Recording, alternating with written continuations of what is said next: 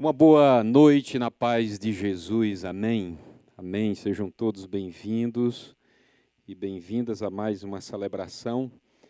E muito bom ver amigos, pessoas aqui queridas, além dos irmãos em Cristo. Antes da gente abrir aqui a palavra, eu quero só. É, é, ontem, ontem Jofre me ligou, o Jofre estava nesse instante aqui fazendo aqui os avisos e a oferta. Jofre me ligou e me contou a história do pastor Samuel. E, Jofre, eu não lhe falei nada, mas eu fiquei emocionado, sabe, rapaz? Eu chorei ontem quando você me contou aquela história. E, assim, é incrível né, o quanto uma pequena ação, um desprendimento, um investimento na vida de uma pessoa, é, de forma despretensiosa, sabe, bem intencionada, sem querer nada em troca, é capaz de mudar toda uma história. O que o Jofre acabou de dizer aqui é uma coisa assim é, é incrível. Né? O pastor Samuel, o Jofre terminou o ensino médio. O Jofre me disse ontem, né, você não mencionou aqui, mas Jofre, pastor, eu estava, terminei o ensino médio, não sabia o que fazer da vida. E o pastor Samuel, um homem de Deus que faleceu aos 92 anos de idade, não foi, Jofre? É, Jofre tinha perdido o pai aos 10 anos de idade. Você tem que dar esse testemunho um dia aqui, camarada, viu? Que é muito, muito impactante. E o pastor Samuel ali com a família acolheu a família do Jofre. E aos 17 anos aparece esse curso lá no Querigma, ele paga o curso, ele leva o Jofre. E como o Jofre disse, passou a ser professor de uma excelente escola, que era o Querigma, e fez o Jofre do que é hoje, um professor, um mestre, e uma pequena atitude, o quanto transformou a vida desse homem é, e de tantas outras pessoas. O Jofre contando do culto, né, Jofre, que aconteceu antes de ontem, é, lá em Fortaleza, a quantidade de testemunhos de pessoas que foram impactadas pela vida desse homem de Deus. Então, assim, para dizer, meu irmão, se você pode, minha irmã, se você pode, o que estiver ao seu alcance para abençoar, ajudar uma pessoa, é, de forma despretensiosa, a gente não tem noção do como, do como você pode influenciar toda uma vida. Nós estávamos há pouco no velório da nossa amada irmã Karine. Estava eu, e juntamente com Joelma e todas as, as irmãs que participavam do pequeno grupo, que ela fazia parte do pequeno grupo de mulheres dessa comunidade, juntamente também com as irmãs pessoas que participavam do que participam do nosso ministério de oração às segundas-feiras, que a Karine era uma frequentadora assídua. Todas as segundas-feiras estava lá participando. Aliás, na pandemia ela chegou a conduzir, a liderar o grupo de oração da nossa comunidade. Nós estávamos ali no velório, tive a oportunidade de dar uma palavra para todas as pessoas que estavam ali, os familiares, os amigos. Ela trabalhava na prefeitura. E, e eu nem falei para Joel, mas Joel, eu vi um testemunho hoje à tarde, sentado ali naquele, debaixo daquela árvore. Nós estávamos ali e chegou um senhorzinho muito simples, mas muito, eu acho que trabalha com os animais lá na zoonose, cuidando do, dos animais. E esse, e esse senhor, esse rapaz, ele, esse senhor, ele chega ali ao lado do caixão, ao lado da Karine, e ele fica ali. Eu fiquei observando, depois eu escutei, fiquei sentado escutando a história estava uma senhora né, mais distinta, depois ela foi testemunhar para as pessoas depois que ele foi embora. A Karine, todas as vezes, todos os dias, conversava com aquele senhor, brincava com ele, dava atenção a ele, fez ponte no coração daquele senhor. E ele estava ali reconhecendo isso. Então, para dizer, a nossa vi a vida é isso que faz sentido. A gente deixar marcas legado, influência na vida das pessoas. Amém? Eu acho que isso é uma grande lição para todos nós. Dito isso, eu queria convidar vocês a abrirem comigo no Evangelho de Lucas, capítulo 24. Eu quero convidar você, se quiser e se puder, fica de pé para a gente ler o texto da palavra de Deus. Você fique à vontade mas nós sempre temos essa prática. Você estica a coluna também, né? dá uma esticada na coluna, daqui a pouco vai ficar sentadinho aí me escutando um pouquinho sobre algumas reflexões ah, sobre esse texto, tá certo? Um texto bastante conhecido, Jesus no caminho de Emaús, Lucas capítulo 24, a partir do versículo 13. Jof, depois você tem que contar esse testemunho do pastor Samuel, viu? Dá um domingo aqui para você pregar e, e contar o quanto o pastor Samuel foi importante na sua vida e na vida de tantas outras pessoas. O texto diz assim, versículo 13: Naquele mesmo dia, dois deles, dois dos discípulos, estavam indo para um povoado chamado Emaús, a 11 quilômetros de Jerusalém. No caminho conversavam a respeito de tudo o que havia acontecido. Enquanto conversavam e discutiam, o próprio Jesus se aproximou e começou a caminhar com eles, mas os olhos deles foram impedidos de reconhecê-lo. E eles lhes perguntou: Sobre o que vocês estão discutindo enquanto caminham? Eles pararam com os, com os rostos entristecidos. Um deles, chamado Cleopas, perguntou-lhe: Você é o único visitante em Jerusalém que não sabe das coisas que ali aconteceram nestes dias? Que coisas? perguntou ele. O que aconteceu com Jesus de Nazaré? responderam eles.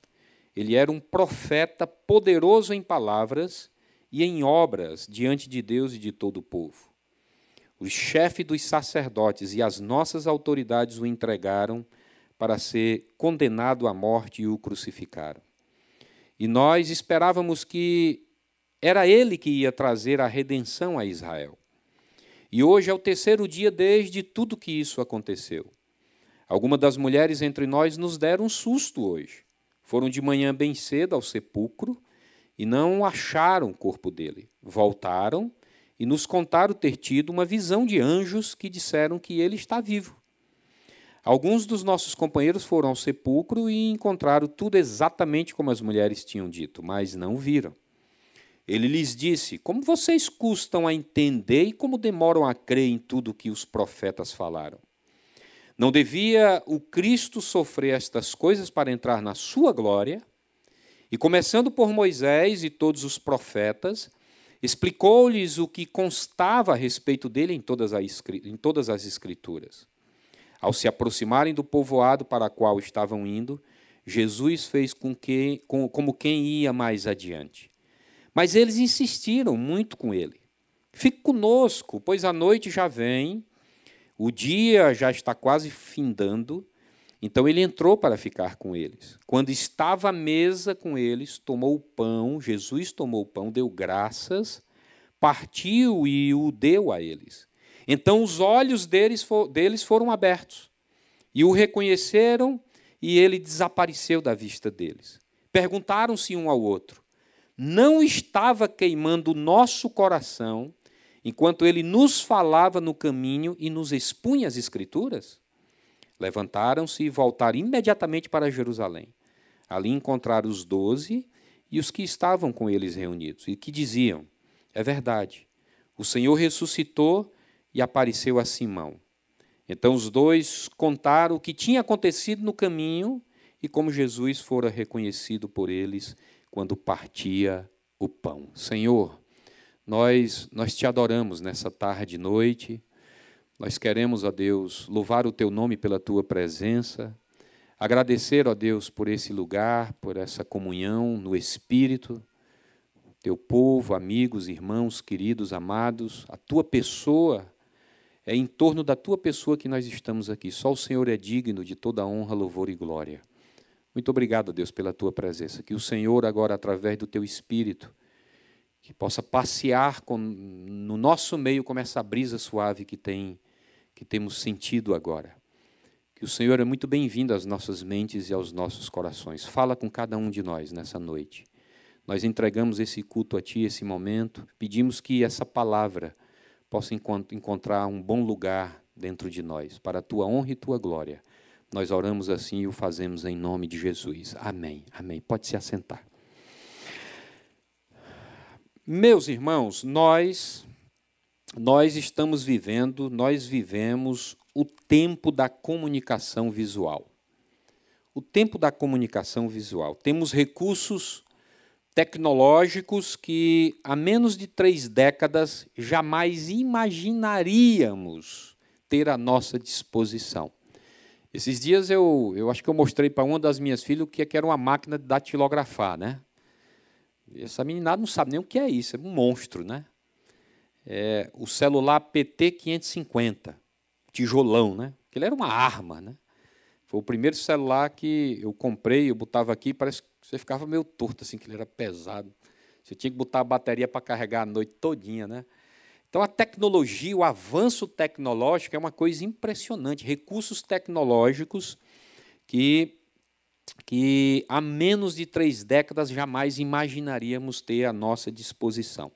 Já enviamos robô ao planeta Marte, que de lá tem nos enviado imagens e informações sobre o local. E isso deve ser, isso deve prosseguir para muito além do que hoje podemos imaginar. Aliás, a grande briga hoje, né, vocês estão acompanhando aí, é o dono da Tesla, é o cara da Amazon, né, o, o Jeff Bezos. A briga agora é quem faz turismo espacial, né, quem vai conseguir ah, os primeiros a conseguir o turismo espacial. Qualquer pessoa daqui a pouco vai pagar uma passagem aí, vai dar uma volta pelo espaço. Então, um negócio impressionante. A tecnologia disponível que temos hoje permite que tenhamos acesso também. Né? Hoje o negócio está muito mais avançado a, a detalhes do corpo humano, a enxergar os micro-organismos de todo gênero e recriar eventos históricos ou geográficos através de programas de computação com imagens que parecem reais.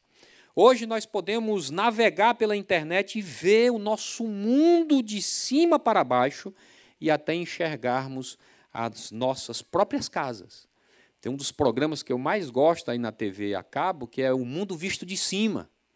Você dá um voo rasante no país, é, Holanda visto de cima, você conhece o país inteiro, o Brasil, né? Então, é, é, é, essa é a realidade tecnológica que nós estamos vivendo. O interessante, meus irmãos, em tudo isso, é que a tecnologia de hoje ela é tão intensa que faz com que a nossa mente, a nossa mente tenha dificuldade de discernir, de perceber entre a realidade e a fantasia. Isso é real, você vê assim na televisão, você vê assim no computador, isso é real? Será se isso é realmente verdadeiro ou é uma fantasia ou é um, um jogo de imagens, né? Então é o avanço que está acontecendo. Mas aqui vai uma observação importante, que nós é onde é que eu quero chegar. É preciso registrar que tudo isso que vemos ou ficamos sabendo se dá num contexto visual. Qual é o problema com tudo isso? Qual é o problema com tudo isso? Meus irmãos, por causa de nossa cultura visual, nós, seres humanos, estamos nos tornando mais idólatras e incrédulos, no sentido em que precisamos ver para crer. A tecnologia, esse mundo visual que é atrativo, que nos que prende a nossa a nossa vida.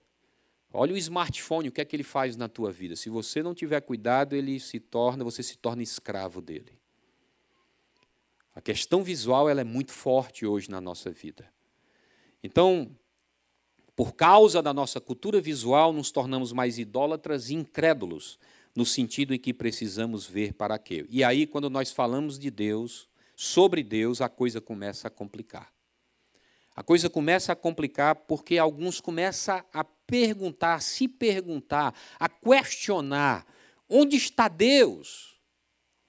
Como posso vê-lo em meu dia a dia? Onde é que eu encontro Deus? Nesse mundo visual, nesse mundo tecnológico, ele faz isso na gente. A gente começa a duvidar da existência de Deus. Meus irmãos, as Escrituras, a Bíblia, nos fala das coisas visíveis e invisíveis. Há um mundo sobrenatural, há um mundo invisível, tão real quanto esse que você está vendo agora, o mundo material. A Bíblia fala de seres espirituais. A Bíblia fala de anjos, de principados e potestades. A Bíblia fala de um mundo espiritual tão real quanto esse que nós estamos vendo.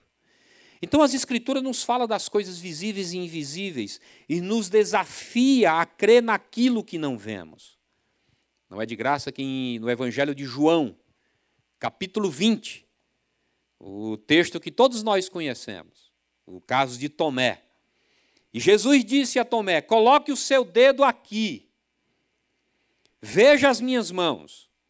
Estenda a mão e coloque-a no meu lado. Pare de duvidar e creia, camarada. Disse-lhe Tomé: Senhor meu e Deus meu. Senhor meu e Deus meu. Então Jesus lhe disse: Porque você viu, você creu. Felizes os que não viram e creram. Amém? Felizes os que não viram e creram.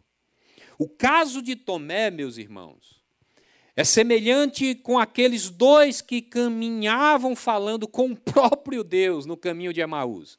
Falando com o próprio Deus no caminho de Emaús e não perceberam a sua presença. Meus irmãos, parece que nossa, nossa percepção, nossa percepção está ofuscada de tal modo a não perceber Deus caminhando nesse mundo, e muito menos conosco. Sabe, a gente não consegue mais perceber Deus nas pequenas coisas, nos pequenos detalhes.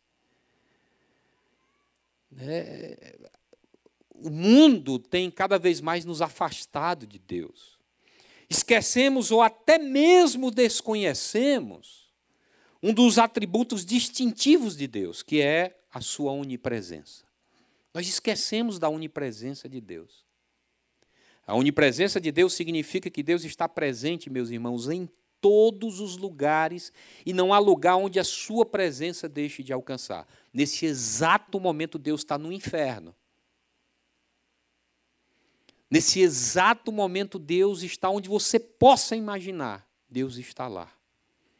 Deus está em todos os lugares. Nós não conseguimos sair da presença de Deus. Deus é onipresente. Nós esquecemos isso. Por isso é possível que você esteja diante de Deus e não o esteja percebendo. Essa é uma das perguntas que persistem em nossa geração midiática. Onde está Deus? Onde está Deus nesse mundo? Onde está Deus nesse mundo corrido, nesse mundo doido que nós estamos vivendo? Onde é que está Deus nesse mundo onde você acorda já pilhado? Você já acorda mil. Você, dá um, você sai da cama de um salto e sai voado. E você não pausa, e antes de você meter o dedo no celular para você ver se apareceu alguma mensagem de WhatsApp na madrugada, você deveria ligar WhatsApp de Deus em oração. Aquietar nosso coração, pausar, porque talvez seja o único momento que você vai ter durante o dia. Aonde está Deus? Um dos melhores escritores que eu já li na minha vida, que eu gosto dos livros dele, é um camarada chamado Philip Yancey. Philip Yancey, em um dos seus livros, o nome do livro é Encontrando Deus nos Lugares Mais Inesperados. Ele conta a história que vale, vale a pena a nossa atenção. Philip Yancey ele conheceu uma mulher na África do Sul chamada Joana. Essa mulher era de origem miscigenada nos tempos da transição do movimento político apartheid. Essa mulher elegeu, ela escolheu para servir como voluntária em uma das prisões mais violentas, onde Nelson Mandela viveu muitos anos ali da sua vida. Lá, gangues se formaram e controlavam com rigor e com muita violência os prisioneiros que chegavam ou aqueles que não fizessem o que eles queriam. As autoridades eh, faziam vista grossa aos atos de violência extrema que acontecia ali dentro. Coisa muito parecida com essas prisões doidas que nós temos aqui no Brasil. Sozinha, essa mulher jovem passou a frequentar dia após dia aquela prisão com uma simples mensagem de perdão e reconciliação. Para isso, ela usou de todos os recursos possíveis, embora limitados, para ensiná-los sobre essa verdade. No ano anterior à sua visita, antes dela começar o seu o seu ministério voluntário, servindo ali naquela prisão, de forma desprendida, entregando sua vida para talvez alcançar alguns daqueles presos com o amor de Deus. Ah, no ano anterior à sua visita àquela, àquele lugar, ocorreram 279 atos de violência. No ano seguinte, quando ela, depois, que ela, depois de um ano de serviço, servindo ali, houve apenas dois atos de violência. O que chamou a atenção da BBC de Londres que promoveu dois documentários exclusivos naquela prisão. Quando perguntada sobre como alcançou tal façanha, ela respondeu de forma bem simples. Ela respondeu simplesmente: Bem, Deus já estava lá naquela prisão. Eu tive apenas que torná-lo visível. Amém? Deus estava lá. Eu apenas tive que torná-la visível. E aí, meus irmãos, vem a pergunta que precisamos responder.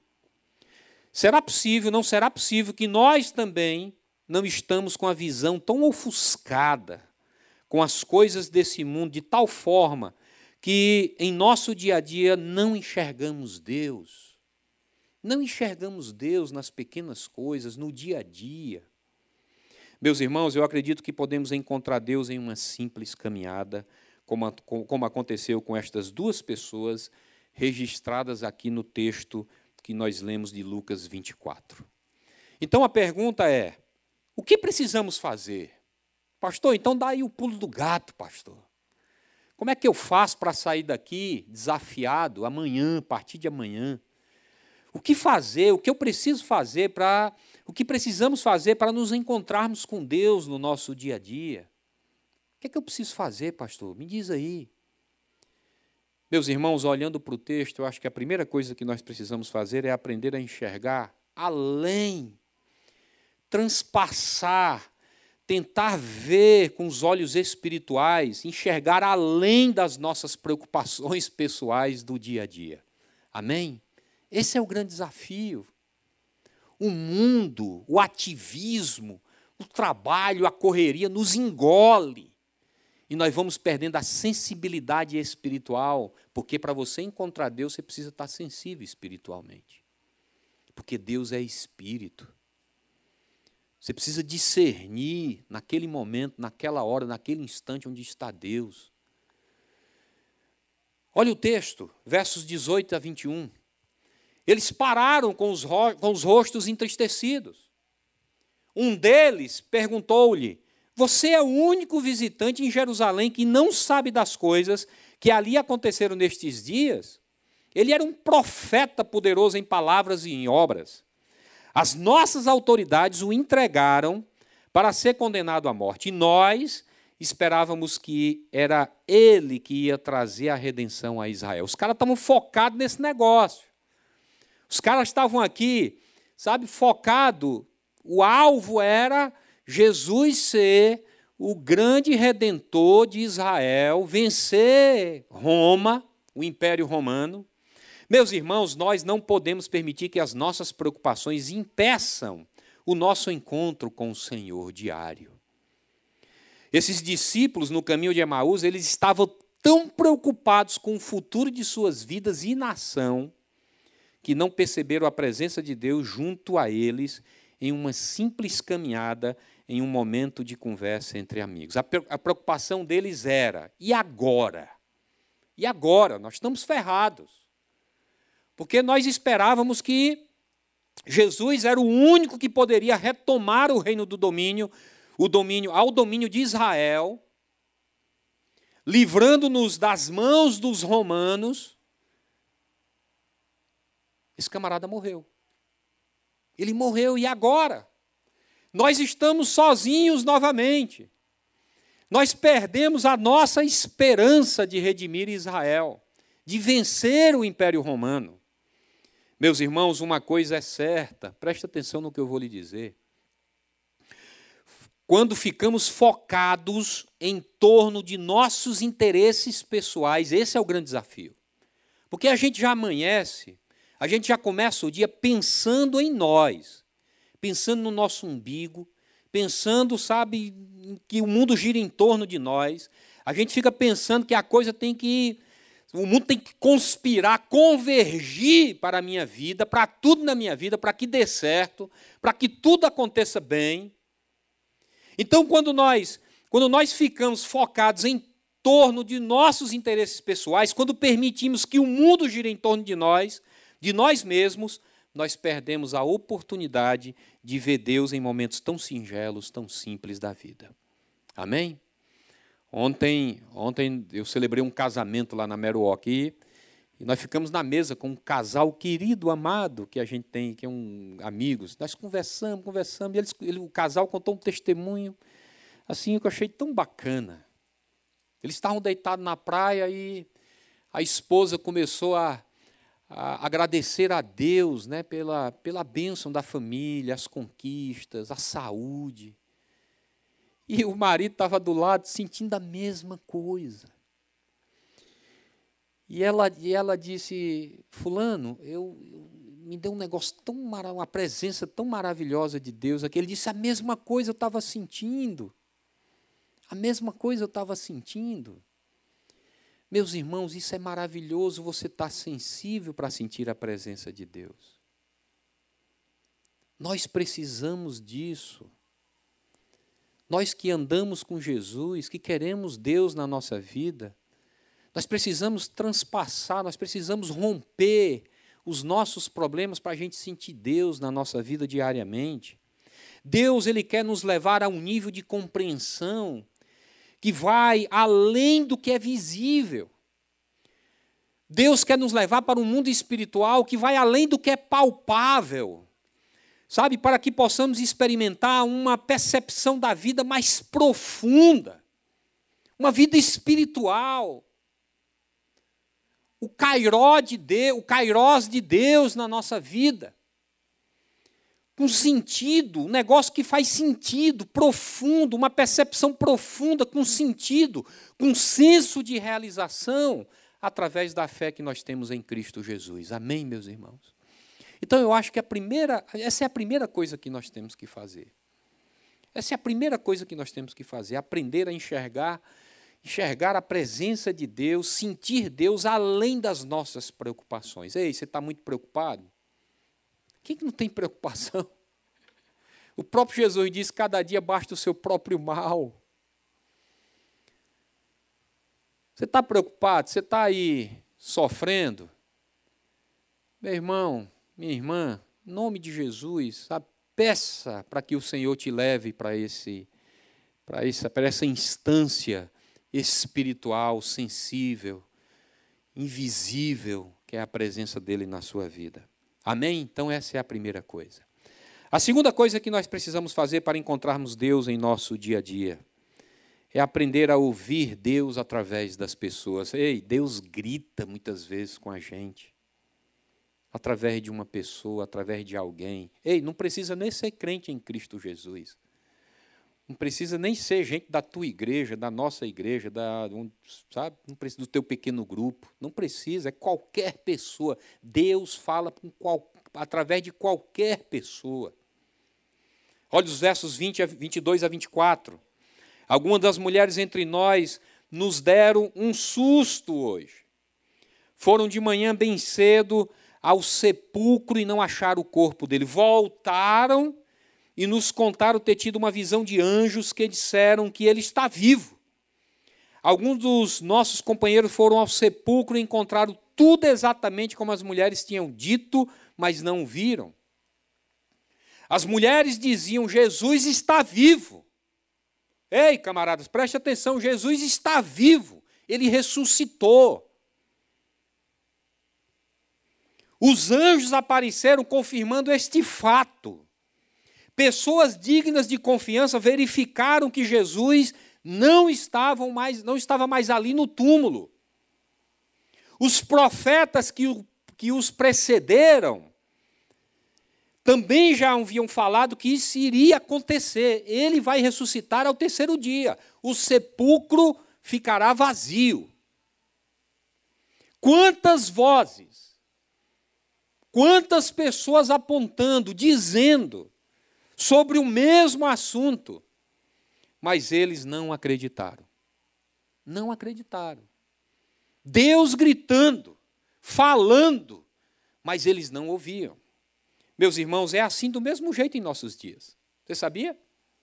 Quando estamos distraídos, nem mesmo testemunhos espetaculares sobre coisas espirituais tocam a nossa alma.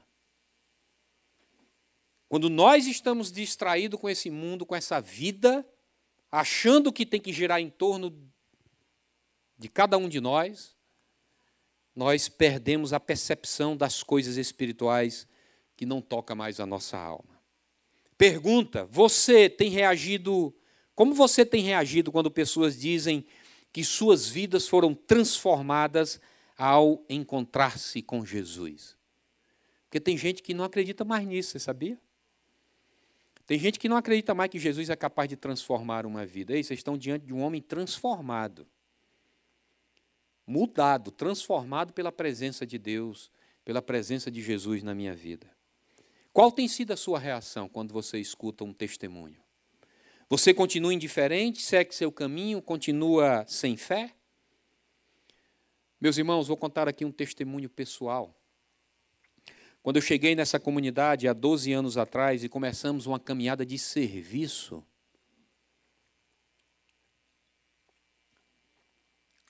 a essa comunidade, como também a essa cidade, porque nós estamos aqui para servir a essa comunidade chamada Sobral.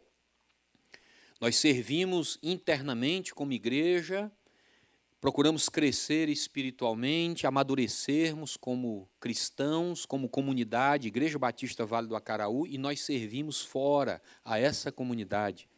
Assim deve ser comigo, assim deve ser com você. Quando nós chegamos nessa comunidade e começamos a caminhada de serviço, pessoas chegaram para mim e disseram: Pastor, nós estamos dispostos a sermos úteis e servir naquilo que for necessário. Pode contar comigo, não importa o tipo de serviço. Eu, quando escutei isso, escutei de vários que aqui até aqui estão. Isso é espetacular, isso é maravilhoso. Talvez eu não tenha demonstrado que eu sou meio ruim para isso. Eu tenho muito medo de amaciar ego de gente, porque eu sei o que é coração humano. Mas eu talvez não tenha demonstrado a eles o quanto fiquei impactado com suas, suas palavras e a disposição de servir a comunidade e servir a Sobral. Pensei e continuo pensando, o que Deus pretende fazer nessa comunidade e através dela é muito especial. E tem sido muito especial o que Deus tem feito na cidade de Sobral através dessa comunidade. Tanto é que ele, eu pensei, né? Tanto é que ele está enviando as pessoas que ele mesmo escolheu para estar conosco. Meus irmãos, Glórias a Deus porque pessoas ouvem a sua voz e se colocam à disposição para investirem o seu tempo, seus talentos, os recursos a serviço de outros em comunidade. Deus quer promover uma mudança radical em nosso relacionamento com Ele. E Ele o faz enviando pessoas como porta-vozes da sua mensagem. Preste atenção, meu irmão, minha irmã. Ouça os testemunhos de mudança de vida. Fique atento, sensível. As pessoas que se aproximam de você, que contam o quanto o Senhor tem transformado, mudado, porque o próximo pode ser o seu, amém? Então, essa é a segunda coisa que nós temos que fazer. Aprender a ouvir Deus através das pessoas. Deus amanhã pode falar com você através de uma pessoa. Esteja sensível. Às vezes fala através de um filho, de uma filha de um vizinho, de um colega de trabalho. Às vezes fala através, sim, de uma mensagem como essa. Às vezes fala através do irmão do pequeno grupo. Às vezes fala através da esposa, do marido. Deus fala, Deus continua falando. Deus continua falando, em especial com os seus filhos, com as suas filhas. Amém, meus irmãos? Então essa é a segunda coisa. A terceira e última coisa para encontrar encontrar Deus em nosso dia a dia, nós precisamos aprender a sentir e ouvir a voz de Deus falando ao nosso coração. Olha, olha os versos 25 e 32. Ele lhes disse: Como vocês custam a entender e como demoraram a crer em tudo que os profetas falaram. Isso é Jesus. Perguntaram-se um ao outro: não estava queimando o nosso coração enquanto ele nos falava no caminho e nos expunha as Escrituras? Jesus estava ali. Jesus estava ali. Veja, meus irmãos, que interessante, que eles estavam andando com Jesus, ouvindo a voz de Jesus, e seus corações sentiam que havia algo diferente naquela conversa, mas estavam desatentos para os sinais. O próprio Deus estava ali caminhando com eles, com eles. falando coisas importantes a respeito das suas necessidades, coisas que seus corações estavam enviando sinais, mas eles não percebiam. Eles não perceberam. Foi um encontro casual numa estrada, em um diálogo entre amigos, quando inesperadamente se encontraram com Deus. Pense aí um pouco comigo, pense aí um pouco comigo. Sentir e ouvir. Sentir e ouvir. Meus irmãos, são os canais que Deus usa para promover um diálogo conosco. Deus usa os nossos sentidos e o nosso intelecto. Ele faz isso, sabia? Quando ele quer falar com a gente. Ele usa os nossos sentidos e, os nossos, e o nosso intelecto. Pergunta: Você já não teve a sensação de que não deveria fazer algo, mas não deu ouvido e acabou se dando mal? Eu já. Quem aqui? Ei, já, muitas vezes não deveria ter feito. Eu senti que não deveria ter feito, mas teimei e fiz. Ou veio aquela voz interior que lhe dizia algo, lhe dizia que algo estava errado e você insistiu naquela ideia, você insistiu naquela ideia.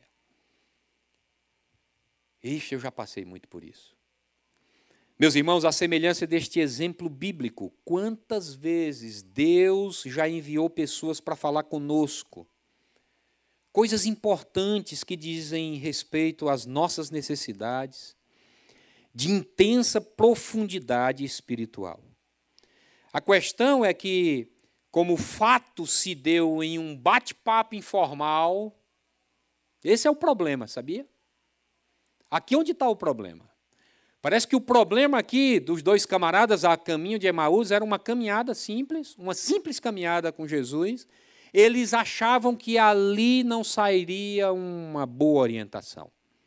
Deus não estaria ali para falar com eles. Esse é o problema, porque na informalidade a gente acha que Deus não está presente. Sabe? Talvez no trânsito você não vai perceber Deus falando contigo. Aquele cara que te trancou. Ô bênção, né?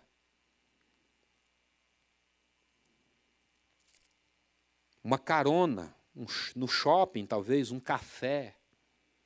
Uma coisa bem despretensiosa, nós não damos a devida importância. Deus estava ali falando com você, meu irmão. Deus talvez estivesse ali falando com você de uma forma tão despretensiosa, num lugar tão informal, tão simples, que você nem imaginava. Deus ele faz assim. E se perguntando, né? Deus ele estava ali falando com você e se perguntando: como você custa, meu camarada, a crer em tudo que já tenho falado? Como você demora? Como você é insensível? Como você não percebe? Eu estou aqui falando com você. Então, essa é a terceira coisa que nós temos que aprender: aprender a sentir a voz de Deus falando ao nosso coração. Quando começar a queimar teu coração, ei, o Senhor está aí, viu? O Senhor está aí, está falando com a gente. Eu quero concluir dizendo o seguinte: dias tão corridos, né, gente? Que loucura nós estamos vivendo. Talvez moramos em Sobral, que nos dá uma qualidade de vida. A maioria de nós, tenho certeza aqui, quase que 100% tem o privilégio, talvez, de almoçar em casa, descansar um pouquinho, volta para a labuta. Mas é correria é o corre-corre, é a, sabe, é o, o, os dias corridos. Eu quero dizer para você que em dias tão corridos é necessário não perder de vista que a nossa vida ela é importante para Deus. Cristo morreu por nós em uma cruz e não foi por acaso. Precisamos entender que Deus não está restrito a um templo religioso. Ei, você pensa que Deus, vou me encontrar com Deus na palhoça. Ei, você está você tá enganado. Vou me encontrar com Deus na igreja tal, na igreja. Não, ei, você está enganado. Você vai ter comunhão com a igreja de Jesus, ele está aqui no nosso meio. Jesus disse que tivesse dois ou três reunidos, ele se faria presente, ele se encontra aqui no nosso meio nesse exato momento. Amém? Mas eu quero dizer para você que ele não se restringe apenas a um encontro no templo, na igreja, essa coisa formal, essa coisa religiosa. Ele está presente em todo lugar. Em todo lugar. É por isso que é terrível, meu irmão, quando nós deliberadamente, intencionalmente nos lambuzamos no pecado. Achamos, e o pecado oculto, escondido, intencionalmente, achamos que ninguém está vendo. Minha mulher não está vendo meu líder não está vendo, ninguém está vendo. Ei, Deus está vendo. A pessoa mais importante, Deus está vendo. Não é de graça que quando Davi, que passa um ano escondendo o seu pecado com Batseba, e o profeta entra e o confronta, e ele, por isso que era o homem segundo o coração de Deus, porque ele se quebranta. Sacrifícios que agradam ao Senhor é um coração quebrantado. Desse o Senhor não, não dispensa. O profeta entra, aponta para ele, e ele confessa e se quebra ali. E ele diz: Pequei contra o Senhor, só contra ti, Senhor, eu pequei. Ele caiu em si, ele não, ninguém consegue sair da presença de Deus. Por isso, meu irmão, aonde você estiver, você está na presença de Deus. Deus está vendo as maiores loucuras que nós somos capazes de fazer, como também as coisas melhores e boas que nós somos capazes de fazer. Você pode esconder do pastor, você pode esconder da sua esposa, do seu marido, você pode esconder de quem você possa pensar esconder. Mas eu quero dizer para você que você está na presença de Deus, Deus está vendo. Então, Deus está em todo lugar, Ele está presente em todo lugar. Ainda hoje, eu creio, nós podemos ouvir Deus falar podemos sentir ou perceber alguns rastros que Ele mesmo fez e faz para que nós o percebamos em nossa caminhada desta vida. Ei, você não veio aqui por acaso. Você não está aqui por acaso, eu creio. Alguém foi porta-voz de Deus para que você pudesse ouvir essa palavra, esse desafio, esse recado que o Senhor tem para cada um de nós. Por isso, ó, coloque aí. Primeira coisa, não fique preso ao seu problema amanhã. Fique preso ao seu problema, não. Tá certo? Deus tem a solução que muda a nossa história. Amém? Deus tem a solução que muda a nossa história. Sabe qual é o nosso desafio? Considerá-lo, levá-lo em conta, trazer para o nosso problema. Sabe, chamar o Senhor, Deus, ó, estou enfrentando isso. E aí você vai começar a perceber Deus nas pequenas coisas, nas grandes coisas, você vai começar a Deus agir na sua vida. Sabe? Não fique preso ao seu problema. Não fique preso ao seu problema. Outra coisa, ouça os recados que Deus que Deus lhe falou através das pessoas ao seu redor. Ei, talvez amanhã o Senhor vai estar cheio de recado, que vai ter uma multidão aqui, vai ter um grupo de pessoas sensíveis. Deus, fala comigo, fala comigo. Agora também, pelo amor de Deus, você sabe que nós não somos daquela linha que vê chifre em cabeça de cavalo, né? Qualquer coisa, Deus está falando comigo. Opa! Essas igrejas triunfalistas, nós não somos dessa linha. Eu estou falando de coisas de coisas que faz sentido. Porque o nosso Deus, ele não vai trazer confusão para nós. Deus não é um Deus de confusão. Ele é um Deus de amor, ele tem o melhor para mim, para você, para todos nós. Então ele vai, ele vai te mostrar aquilo que é que está dentro da vontade dele, que é boa, perfeita e agradável para cada um de nós. Amém? E a última coisa, seja sensível ao que Deus está falando ao seu coração. Tá bom, meus irmãos? Que o Senhor nessa semana possa, com toda bondade, graça, misericórdia, falar com cada um de nós. Que você esteja muito sensível à voz de Deus na sua vida. Que você consiga romper, sabe, essa vida louca que nós estamos vivendo e perceber Deus nas pequenas coisas, nas, no seu dia a dia. Que o Senhor fale ao teu coração, que o Senhor seja muito presente na sua vida. Tá bom? Curva a cabeça aí, Senhor.